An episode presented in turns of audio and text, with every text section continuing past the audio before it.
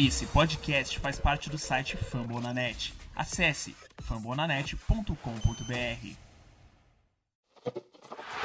Kaneko, grand slam. You can the board. Yes. Adam Engel is there. A no hitter. Play ball! White Sox! White Sox! Go, go, White Sox! Let's go,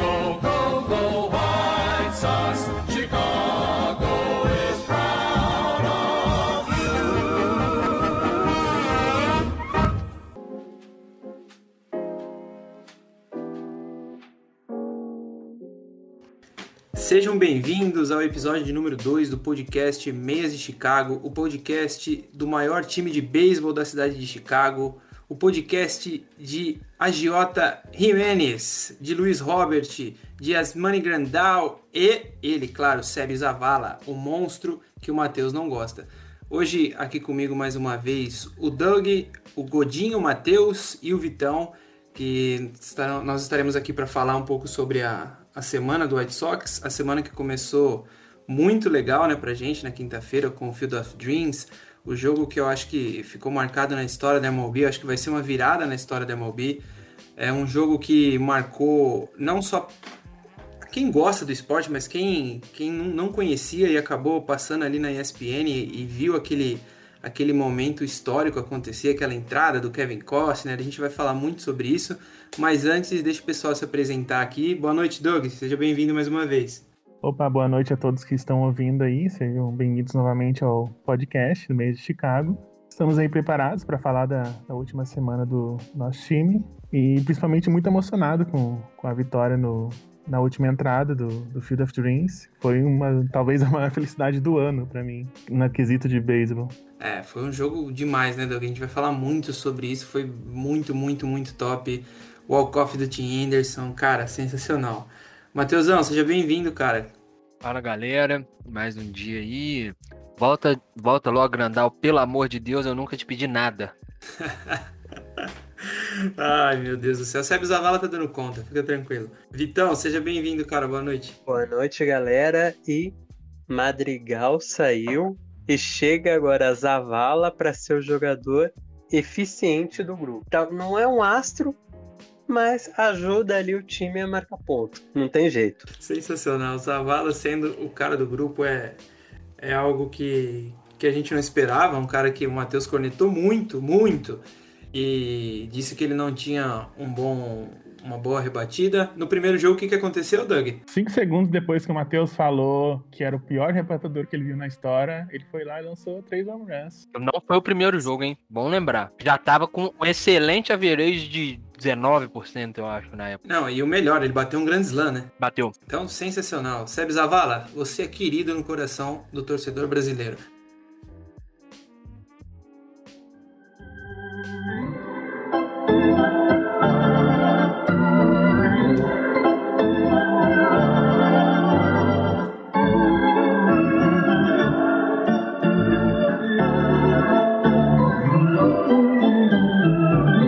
Matheusão, eu queria que você iniciasse falando do, do Field of Dreams, cara, porque assim, a gente tava falando do Zavala brincando, mas a gente vinha de duas derrotas seguidas, né, pro Minnesota Twins, e aí a gente vai para aquele Field of Dreams, um campo desconhecido, é, pegando o Yankees todo estrelado.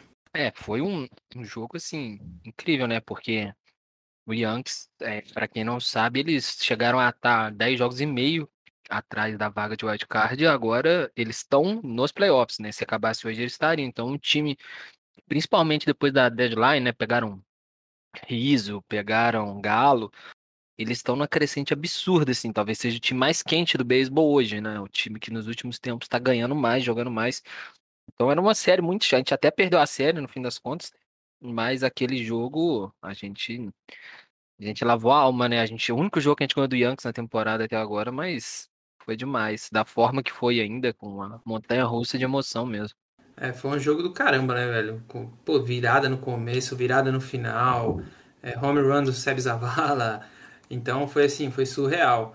E se a gente olha assim o, o box score do jogo, cara, pô, o Tim Anderson com 300 de average, é um cara que ele é muito clutch, né? Ele é demais, velho. Que, ele que gosta, jogador. ele gosta, ele gosta desse tipo de, de momento. Sim, Ô, Vitão, o que, que, você, o que, que você pensou, mano, na hora que você viu ali o, o Yankees batendo aquele home run ali, que foi o, o Stanton, né, que bateu e, e o Yankees virou o jogo e aí o e vinha pra, pra parte baixa, né, do lineup pra, pro White Sox e aí depois... O que, que você pensou, mano, naquele momento ali? Eu fiquei, eu, eu confesso que eu fiquei meio, meio em choque, velho. Cara, eu acho que essa é a palavra mesmo, em choque. Porque principalmente tava o. Quem tava no monte era o Liam Hendricks. E eu gosto dele, principalmente pela postura dele. E naquele jogo ele não tava bem. E cedeu em um inning dois home runs. E depois você vê aquele final que, que depois até falaram, todos que falaram sobre o jogo falaram que era o, o final ideal pro jogo foi aquele. Do, acho que foi o Vogue que fez o ponto junto com, com o Anderson. O Yuzi é bala, mano. Tem que... Zavala, então. É. E o Ele Tim conseguiu um Anderson walk. com aquele com aquele home run foi pra fechar a noite ali com chave de ouro, ainda mais na- com aquele jogo com todo o simbolismo que tem, principalmente pro White Sox, que tem o filme do do, do Field of Dreams, que a gente pode até falar no, numa pós-temporada aí, numa off-season, mas todo o, o, o sentimento que tem aquilo ali, a gente terminar com um, um home run, um walk- um walk-off em home run, foi maravilhoso. Você falou do, do Liam Hendricks, e assim, quando ele entrou no jogo, eu falei, pô, tá tranquilo agora, a gente tava com uma Uhum. vantagem bem grande, né, no, no jogo. E, e eu até brinquei, assim, no, no grupo lá que a gente tem, falei pô, agora tá tranquilo, ganhamos o jogo. Cara, e ele cedeu quatro corridas, velho. Assim, absurdo, né, velho? Um cara do calibre Não, dele. tava um desespero, tava um desespero aquele jogo, porque foram. Tyler Wade consegue um, um single, LaMahieu e Gardner strikeout, o Aaron, Aaron Judge consegue um home run, Joe Gallo um walk e o Giancarlo Stanton um home run. Em dois lances a virada. E depois Assim, é- fecha o, o in com o Luke Vogt sendo strikeado. É, é E até foi- surreal, né, cara? A gente Sim. pensar isso. E surreal, foi uma cara. semana, foi uma semana onde o, essa série do, do, do, do Yankees parece que o, o Hendricks é o antídoto dele é o New New York Yankees, não é possível, porque ele jogou, a gente vai falar mais da, da série, mas ele não conseguiu desempenhar bem o papel dele. Até que no jogo contra o, o Ace, ele, ele vibra ali de uma forma até parece que, parece que mais forte ainda do que de costume, porque a zica saiu, parece. Lavou a alma, né? É, Ô, ô Doug, você que é o social media do, do White Sox no Brasil, cara, o que, que você achou daquela produção da MLB, dos caras saindo de dentro da, do milharal? Da hora, né, cara? Pô, foi um negócio de outro mundo, velho. O hype que eles conseguiram criar, eles estão totalmente de parabéns, assim. Eu acho que dá pra trabalhar muito bem com esse evento aí, até foi confirmado pro ano que vem, né? Com, acho que com o Cubs e, o- os Reds, né? Não lembro exatamente. Uhum. Mas já tá praticamente confirmado pro ano que vem. É um, um evento gigante, assim, pra poder conquistar o- um público mais jovem, né? Porque a média de, de público de, de- da galera que acompanha o beisebol é muito alta ainda, de 40 anos pra mais. E é um- não, não é mais o esporte americano como era antigamente, né? O esporte mais popular americano. Então, dá pra trabalhar muito, muito, muito bem esse, esse evento, assim. Dá pra ser ta- talvez o da mesma não é rivalidade, mas do mesmo nível do Thanksgiving que tem no- na NFL, né? Que é um, que é um baita Verdade. também, produzido. Dá pra trabalhar mais ou menos isso daí. É, pra ser no nível do Thanksgiving, eles têm que fazer o jogo no horário único, como se fosse o, o dia do, do Sunday Night Baseball, né? Porque a galera às vezes deixa de acompanhar o jogo como foi. Muita gente deixou de acompanhar o Field of Dreams pra assistir o time dele que tava jogando no mesmo horário do Yankees e do White Sox. Mas, cara, não, não teve final melhor do que, que aconteceu, né? Um jogo daquele, aquela, aquele fogaréu, né? Depois que o Tim Anderson bate o walk-off, foi, foi muito legal. Como eu disse no começo ali, pra mim, é, entrou pra história. E aqui eu quero deixar uma frase do Biratan Leal, que é aquela, né? Foi uma, esse jogo foi uma declaração de amor ao beisebol. Então, realmente, entrou pra história. Anderson hits it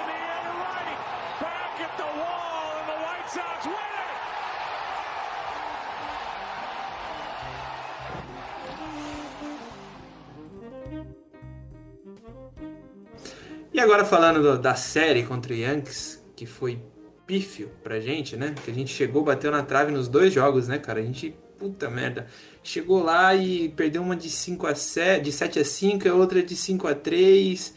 E foi foda, cara. O Hendricks não jogou bem.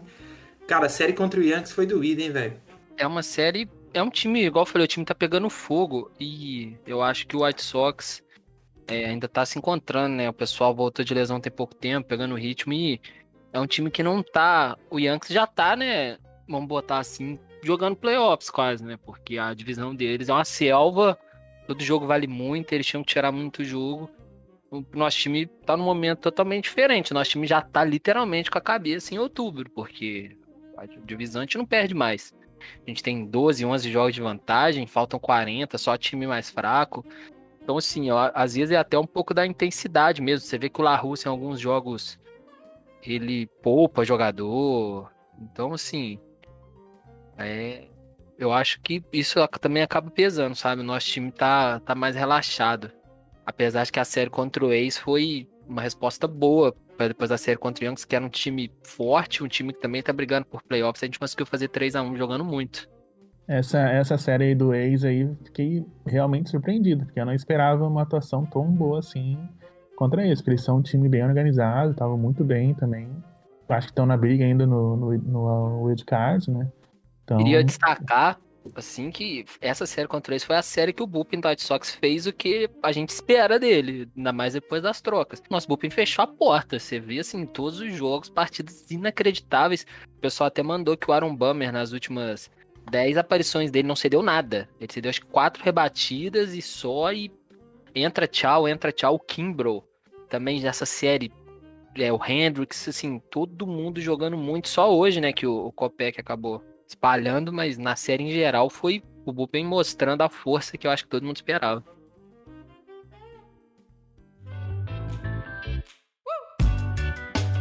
Falando ainda sobre a série contra o Yankees, cara, é, teve um jogo contra o Yankees que foi, pra mim, o jogo que eu mais fiquei triste, que foi aquele do Giolito, né, cara? Que, pelo amor de Deus, o, o nosso ace, o cara que, pô, ano passado jogou demais, que carregou o time até os playoffs e fez aquele puta jogo contra o ex no- nos playoffs e a gente tem uma expectativa tão, tão boa nele e aí você vê ele jogando mal, porque eu, achei que o, que o Jolito foi muito mal, cara. Ele jogou quatro innings e tinha, acho que no segundo inning ele já tava com 60 arremessos, cara.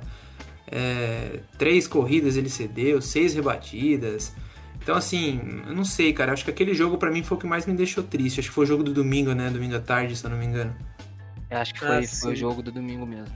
Mas ele é isso aí, né? Eu acho que a gente tem que perder essa visão do, do Giolito Super Ace, assim, ó. Um arremessador sólido, que consegue fazer jogos muito bons, mas também faz jogos não tão bons assim. É, infelizmente ele é irregular, né?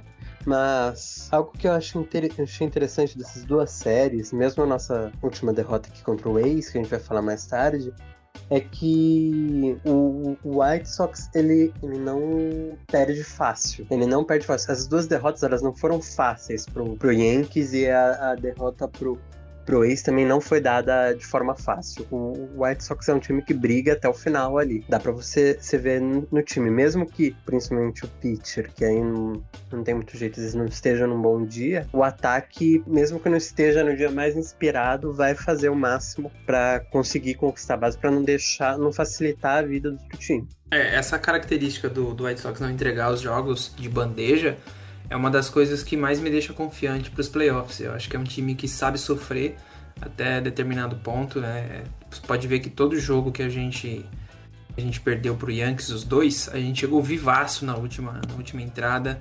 A gente perdeu ali no detalhe. Então, assim, é, eu vejo que o, que o White Sox está cada vez mais criando uma casca. E acho que isso parte muito do Tony La Russa, cara. Eu vejo que é um cara muito vitorioso, a gente tem nem que, que falar dele, né? Dispensa a apresentação. Eu vejo que, que o White Sox tá com aquela cara de time de Libertadores, sabe? Eu acho que as críticas ao La Russa, eu sempre falo isso nos grupos que eu participo, nunca tem nada a ver com ele dentro de campo, sabe? O pessoal fica caçando coisas fora, acusando ele de paradas nada a ver, assim, alheias ao beisebol, e deixa isso respingar no beisebol. Mas como, cara, ele é o primeiro manager que eu vejo no time que eu falo que é bom. Você sabe o que ele tá fazendo. Acho que ele não é perfeito, mas o trabalho do cara fica ainda melhor comparado ao aos outros.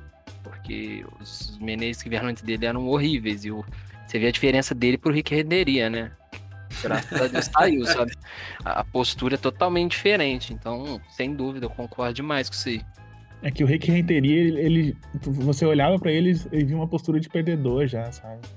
É, É, é, tipo no, no La Russa você não vê isso, sabe? Você vê experiência, você vê o cara que quer ganhar ainda. No Rick Renteria você não, você não vê esse tipo de coisa. E eu vejo também, eu tenho uma visão muito interessante, assim, do, do Tony La Russa, cara, que eu vejo ele aquele cara chato no bullpen, ele tudo ele reclama, até a, a chamada do umpire, às vezes é boa pra nós e ele reclama, ou, tudo ele reclama, cara, toda a confusão ele tá no meio, aquela corridinha dele no jogo, não, não sei contra quem que foi, acho que foi contra o Tigers, uma corridinha, não, Twins, né, que ele deu aquela corridinha pífia dele, ficou sensacional, cara, ele tá sempre ali no meio, Twins. contra o Numa Twins, né, bolada, então, contra o- numa bolada no Abreu. no MVP, né, e, e, assim, é legal, cara. Eu vejo o Tony La Russa assim, eu, eu me identifico muito com ele. É um cara que, pô, vencedor demais. Claro, como o Matheus resumiu perfeitamente aí, as críticas dele é o que ele, que ele faz da, da vida dele. Enfim, dentro do campo tá dando resultado. E cada vez mais ele vem, vem mostrando que ele é, que ele é uma peça-chave nesse White Sox aí. A gente não pode esquecer que, apesar né, da divisão não ter sido tão difícil quanto esperava, a gente perdeu dois dos nossos três melhores infields essa temporada, quase toda, né? O Jimenez não tem 20 jogos e eu acho que o Roberto tem 30 e poucos. A gente já tem 120, então os caras mal jogaram. A gente perdeu o Grandal depois, mais pra frente, que também já tá no estaleiro há um bom tempo. O time conviveu com lesão o tempo inteiro e, e sempre se manteve bem, fazendo uma campanha boa, acima da, dos 50%. Soube usar bem demais o elenco do time mesmo para manter o time competitivo, mesmo com lesões muito significativas. Still first and second, now one away. It'll bring up Eloy Jimenez. Hammered and out of the glove of Tim's going to score. And the Sox have the lead. E agora no segundo bloco a gente tem que falar da série que a gente venceu e venceu com propriedade. Venceu o Oakland Athletics assim de uma forma avassaladora. Abrimos 3 a 0 num dos melhores times da, da MLB. Eu acho um time muito regular, que todo ano tá ali, um time chato pra caramba. E que pra mim já vou adiantar o assunto aí vocês já entram aí e, e falam o que, que vocês pensam. Mas pra mim os caras dessa série aí foram o Lion Hendricks e o, e o Jimenez aí que jogaram demais, cara. O que jogou o Hendricks foi sacanagem. A gente de brinca, né? Gente chama o Jimenez de agiota, porque quatro botões na camisa aberta, seis cordão de ouro, igual um bicheiro. Ah, agiota, ainda mas- tem o- a Juliette ainda, né? Sempre É, não, Juliette. o cara joga como, sei lá, tivesse indo jogar carta, sabe? Mas, pô, ele voltou, ele voltou pegando no fogo, porque o que ele tá jogando desde que ele voltou, ele tá rebatendo demais, assim. A gente vê, a gente já sabia a falta que ele fazia, né? Mas, mas vendo, assim, ficou mais evidente ainda. O cara é, é o melhor outfield do time, provavelmente, um dos melhores rebatedores, caminhando pra se tornar o melhor, talvez, no futuro. E a volta dele mudou totalmente o time. Ainda falando do Jimenez, cara, já que você tocou no assunto, é simplesmente absurdo o Jimenez. Ele tá com, com 30, 305, cara, 315 no bastão. Assim, absurdo, velho. Absurdo que o, o que o Jimenez vem produzindo aí na- nessa volta dele. É um cara que cada dia mais ele vem crescendo. É claro que, que o beisebol é um esporte de, de rotina, né? Você vai melhorando ao longo da temporada. E aquelas. Vamos falar da série agora. O primeiro jogo foi uma virada muito top, né? Do, do White Sox. Acho que na segunda entrada nós já tomamos 2 a 0 E aí, assim, o time foi construindo entrada por entrada. Fizemos uma corrida na terceira, uma corrida na quarta, uma corrida na quinta, uma corrida na sexta e uma corrida na baixa da oitava, assim, pra sacramentar.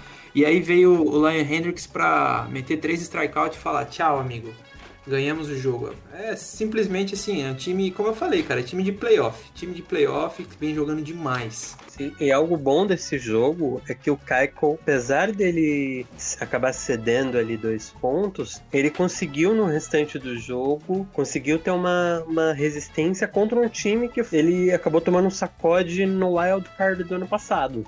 É, é verdade. E o. Eu assim, até, acho que até que falei com o Doug, no, a gente tava escrevendo o pós-jogo pra colocar no, no Instagram, não lembro agora. É, e eu falei assim, cara, o, o Dallas Keuchel hoje a gente vai fazer uma aposta, um drinking game aqui de quantos home run o Keuchel vai ceder. E pra surpresa de todo mundo, ele calou nossa boca, né, velho? Ele mandou um chupa Doug, que é o maior crítico do Dallas Keuchel da, da humanidade. Ficou, ficou todo mundo de boca seca, né? Não rolou drink nenhum. É, e mesmo em, em bola cedida, em out, ele não, ele não se deu tanto. Foram só, foram só dois base on balls só. Que ele acabou cedendo. Em, em cinco. Verdade. Em cinco. Em, em cinco innings. É bom lembrar também que ele tava 0-3 depois do, do All-Star Break, então foi, ele meio que lavou a alma também né, nessa partida contra o, o Oakland, junto com, com o Liam Hendricks, que, tem- tinha feito também o mesmo. É verdade, isso que você falou vai muito na, naquele momento que ele enche as bases, né? Que aí ele fica com um eliminado e as bases lotadas, e ele vai, não cede nenhuma corrida, né? Se eu não me engano, e elimina de forma formidável, foi muito bem, e zerou ali, né? Então, assim, o Kaiko calou a boca de muita gente. E aí vem o segundo jogo da série, infelizmente acontece aquele, aquela cena triste, né? Logo no, no primeiro inning ali com, com o Bassett, o, o pitcher do, do Oakland, que acho que até No saiu- segundo, só no pra- segundo inning. É, acho que foi na parte baixa do segundo. Que aí já tinha dois em base, não tinha eliminado ninguém, aí veio o Goodwin, o Goodwin. Verdade, verdade, isso mesmo. Foi no, no- na parte baixa ali da segunda. E acho que saiu os reportes já, né? Que ele já tá bem, vai passar alguns dias aí de, de repouso, quebrou o osso da face, mas o pior ali já, já passou. Agora é acompanhar, desejamos a, a melhor recuperação pro Best aí. E aí o White Sox amassou, né, cara? O Oakland meio que perdeu a cabeça ali. Todo mundo no, no jogo do lineup anotou uma corrida, pelo menos, menos o Tim Anderson e o Mendick que entrou no, no lugar do Tim Anderson. E foi 9 a 0 O Reinaldo Lopes jogou muito bem também, jogou 5 innings, 4 strikeout, é, não se deu nenhuma corrida, claro, né? O jogo foi 9 a 0 E eu queria deixar um ponto aí pra vocês debaterem. Michael, Cisi ou Lopes? Duas vagas no, na rotação. Para Reinaldo Lopes, é aquele caso que a gente fala que ele é a tartaruga em cima do poste, sabe? Ninguém tem ideia de como chegou lá, mas a gente tem certeza que vai cair. O histórico dele não é propício pra gente acreditar em algo a mais. Acho que ele é uma boa opção na forma que ele tá sendo usado, cobrindo Tarte do Rodon, né, que tá na, na IL, é, tendo long reliever de vez em quando, fazendo bullpen start, mas acho que, que chega ao ponto de, de justificar a gente tirar um dos, um dos nossos arremessadores atuais. E eu até comentei com o pessoal, né, que por mais estranho que pareça, até por conhecer o La Russa, eu acho muito difícil o Keuchel não jogar nos playoffs, porque o Keuchel tem mais de 60 entradas em playoffs. Ele e o Lin, o Lin tem 50 e poucas, eu acho, enquanto o resto do time não ninguém tem nem 10. Então, assim, o La Russa vai ser bem relutante em tirar ele da rotação, pelo menos esse ano. É legal até ver o, o Lopes jogando bem assim, só que o histórico dele, como o Matheus falou, é, é horrível. Na, na AAA, esse ano mesmo, eu acho que, que ele tinha um, um era de mais de seis. E o histórico dele também, no- nos outros anos, também é- não, não era nada, nada bom, assim. Então parece muito mais ser uma surpresa do nada do que uma melhora constante que ele teve nesse tempo. Mas vocês preferem o Lopes, ou o Cisi ao Lopes? Com certeza, não, com certeza, sem dúvida. Cara, e, você- e vocês metem o pau no Cisi daquele, daquele jeito, velho. É, mas é melhor tomar um tiro na mão que um tiro no peito, né? Não. O Cisi, assim, ele, ele irrita a gente, ele faz uns jogos ruins, mas pô, o Cisi tem, assim, ele é explosivo, a bola rápida dele é bem mais rápida que a do Ló. Entrada pra você, ele vai fazer alguns jogos bons, alguns mais ou menos, e assim vai. Então eu acho ele confiável, acho ele um, um starter confiável. Sim, ele não, a gente não pode esperar que ele seja, nossa, que, que arremessador. Que também sempre pode acontecer, né? Vídeo rodão esse ano, mas ele comparado ao Lopes, ele é o Randy Johnson, sabe? Então a gente critica, mas a gente sabe que a vaga é dele. Não tem jeito. Pelo menos hoje em dia. O Season é como se fosse um relacionamento tóxico que a gente viu, sabe? A gente vai lá, exatamente. sofre, acompanha, mas no fim a gente ama, entendeu? A gente É. perdoa, a gente ama.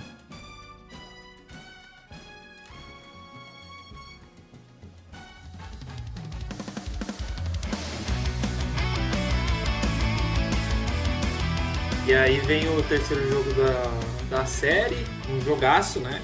Que foi também ali no final muito legal. A, o que aconteceu, o Hendricks vibrando muito com três strikeouts, ele jogou 1.2 de inning, né? E, mas no jogo 3 aconteceu um dos fatos mais inusitados, eu acho que eu já vi na minha vida assistindo beisebol, que foi o Lance Lynn ser ejetado por jogar o cinto no juiz, cara, no umpire. Assim, bizarro demais, velho. Você viu e é, você vê ele se defendendo, né? O Lin falou que o cara falou que queria ver o cinto dele, ele deu o cinto pro cara ver. Errado Mas eu- tá. O cara não gostou muito não, né, o Vampire. É, meteu Fado sensato, fado sensato. É, é. Nosso gordinho não tava poucas ideias. ele. E ele tava jogando bem, né, cara? Porque ele tinha. Como sempre, né? Como a maioria das vezes, jogando super bem. Ele tinha já com, ele tava com quatro strikeouts, ele tava jogando muito bem, ele saiu putaço ali depois que ele fechou a, acho que a quinta entrada, né? A Quarta. entrada, é, ele tava indo pra quinta entrada, ele tava muito puto e bizarro, né, Vitão? Não sei se você, você achou dessa bizarrice aí. Foi maravilhoso. O lance todo foi algo assim de, de nível futebol brasileiro. Do, do juiz não querer levar desaforo pra casa e bater boca com o jogador. E foi algo inacreditável aquilo ali. Porém, o bom é que pelo menos os, os outros que vieram, o Crochet e o Tepera, eles jogaram até bem. Isso foi algo, foi algo bom até. A gente teve diversas situações nesse jogo que poderiam ter complicado muito, muito, muito, muito. E o Bullpen cuidou muito bem da situação. E nos livrou, assim, de, de várias. Foi até que o, que o Matheus falou: Deus tá com a gente, Deus tá no comando. O, o Bullpen você deu uma corrida, pô, em Cinco seis entradas, né? em cinco, é, cinco entradas, pô, bem demais, velho. E, e pra quem não sabe, La Russa top 5 em técnicos mais expulsos da história da MLB. Vamos subir nessa lista aí, tá correndo Vamos. atrás. Vamos em busca do G4, vamos, vamos Já em busca foi do... expulso, ele já foi expulso 90 vezes na carreira e é, ele tem assim, né, não é um Bob Cox, né, que pra quem não sabe é um manager lendário do, do Atlanta Braves que gostava muito de ser expulso e, e é o que mais foi expulso em todos os tempos, mas quando o La Russa perde a cabeça, ele perde a cabeça mesmo. Foi o que aconteceu até no jogo contra o Yankees. E considerando que a temporada tem 162 jogos e o La Russa já foi expulso 90, pô, ele já passou meia temporada expulso, então sensacional, É, parabéns. na, na vida Sim. tá buscando.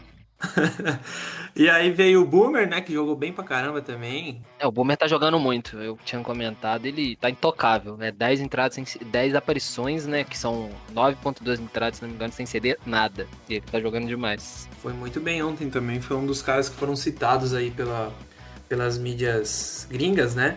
Como um dos responsáveis aí pela vitória. Então, pô, jogou muito, muito bem mesmo. E é um cara importante pra gente ter no bullpen ali, né, cara, no, nos playoffs. É, é importante você ter um bullpen sólido. E é, e é isso vai de encontro com o que a gente vem falando. Um time sólido, um time que vem buscando cada dia mais essa, essa solidez aí. E, pô, você tem um time que, como o Matheus sempre brinca, né? Se deixar a gente chegar até a sexta entrada, até a sétima ali ganhando, vai ser difícil tirar, cara. Porque aí você tem Kimbro, você tem Boomer, você tem Crochê, você tem Tepeira, e aí você tem o, o Hendrix pra fechar, velho. Esquece. É, e hoje o time acabou, né? é, perdendo, né? Mas até passou a sensação que daria pra ganhar o, o Val, né? Que faz uma temporada muito boa, a primeira temporada dele mesmo, assim, né? No time de cima bateu um home run que virou o jogo pra gente. Mas aí o Cisi cedeu a corrida do empate e depois o, o Kopech acabou é, também entregando um home run pro Matt Olson, né? Matt Olson, que é um jogador do ex que tá na temporada absurda. Esse home run dele acho que foi o 31 uma primeira base mais forte do beisebol e ele não perdoou. Depois a gente ainda conseguiu fazer é, mais uma corrida no finalzinho. Teve a chance, teve um homem na segunda base, é, com o jogo 5 a 4 mas já tinha dois eliminados e acabou não aproveitando. É, o ex conseguiu evitar a varrida, né? Uma varrida numa série de quatro jogos que seria incrível. Eles ganharam de honra deles, né? Mas não tira o fato da, da série ter sido muito boa pra gente. Verdade.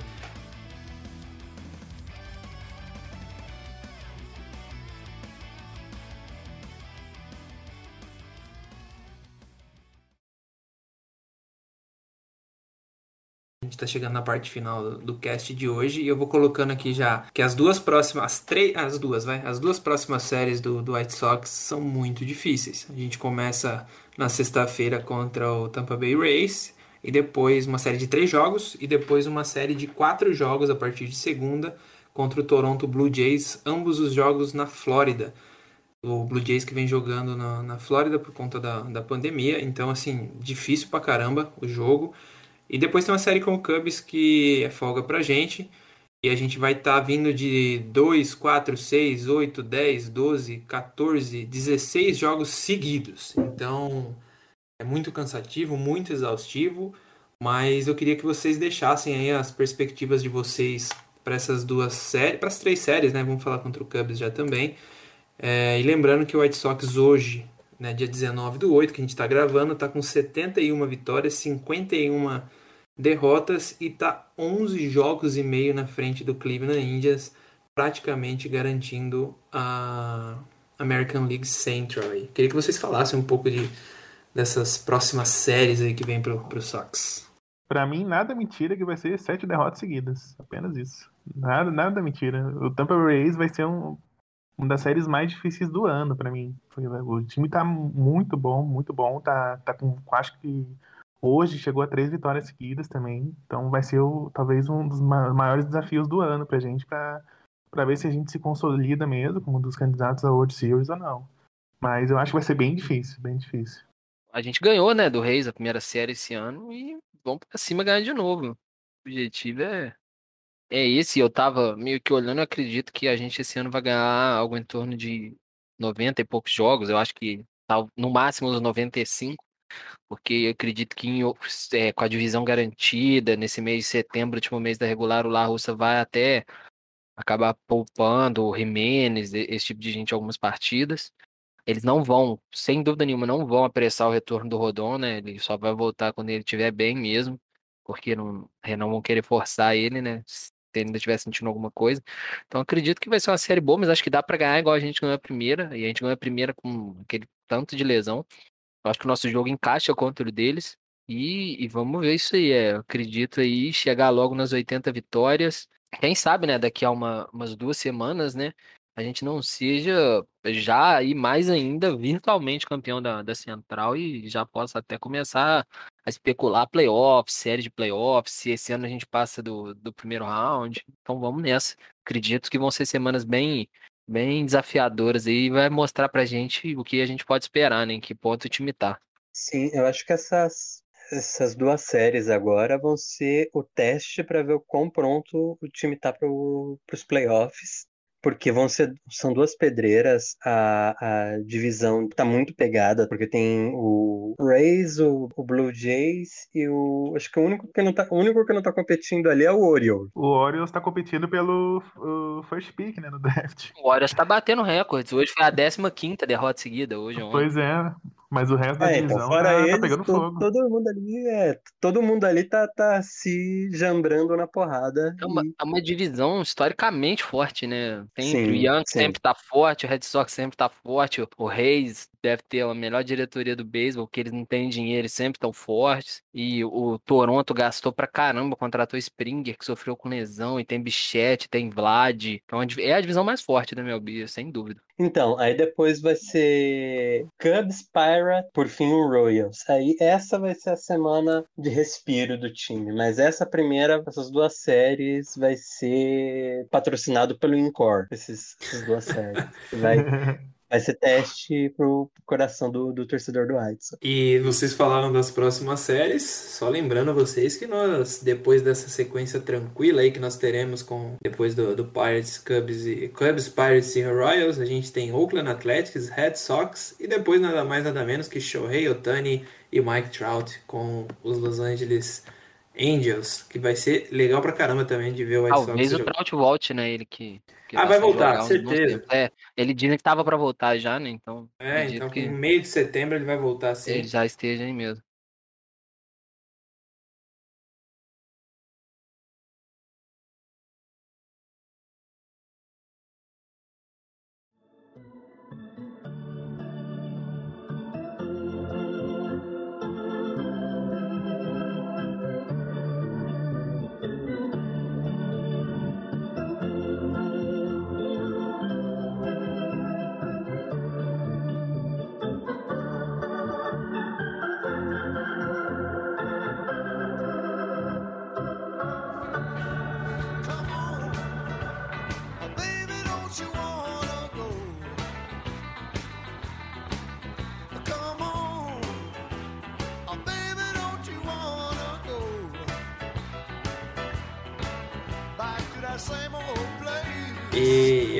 Rapaziada. Cobrimos bem a semana do, do White Sox aí que passou. A gente tá no nosso segundo episódio. Espero que vocês tenham gostado. Obrigado a todo mundo que ouviu até aqui. E nos sigam no, no Twitter, arroba White Sox Brasil, no Instagram. A gente está agora também postando todos os dias o, o pós-jogo para você que não consegue assistir ou não dá tempo de assistir o beisebol. A gente deixa lá o nosso resuminho do jogo. E obrigado a todo mundo que ouviu até agora. Valeu, Doug, valeu, Matheus e Vitão. Deixando claro em agradecimento à edição do Vitão, que é top, profissa, cara. Top, top, top. Nível José Abreu da edição. Então, obrigado, Vitão. Você que está cooperando demais, o Doug com as artes, o Matheus com esse conhecimento que é o PVC do beisebol. A gente tem.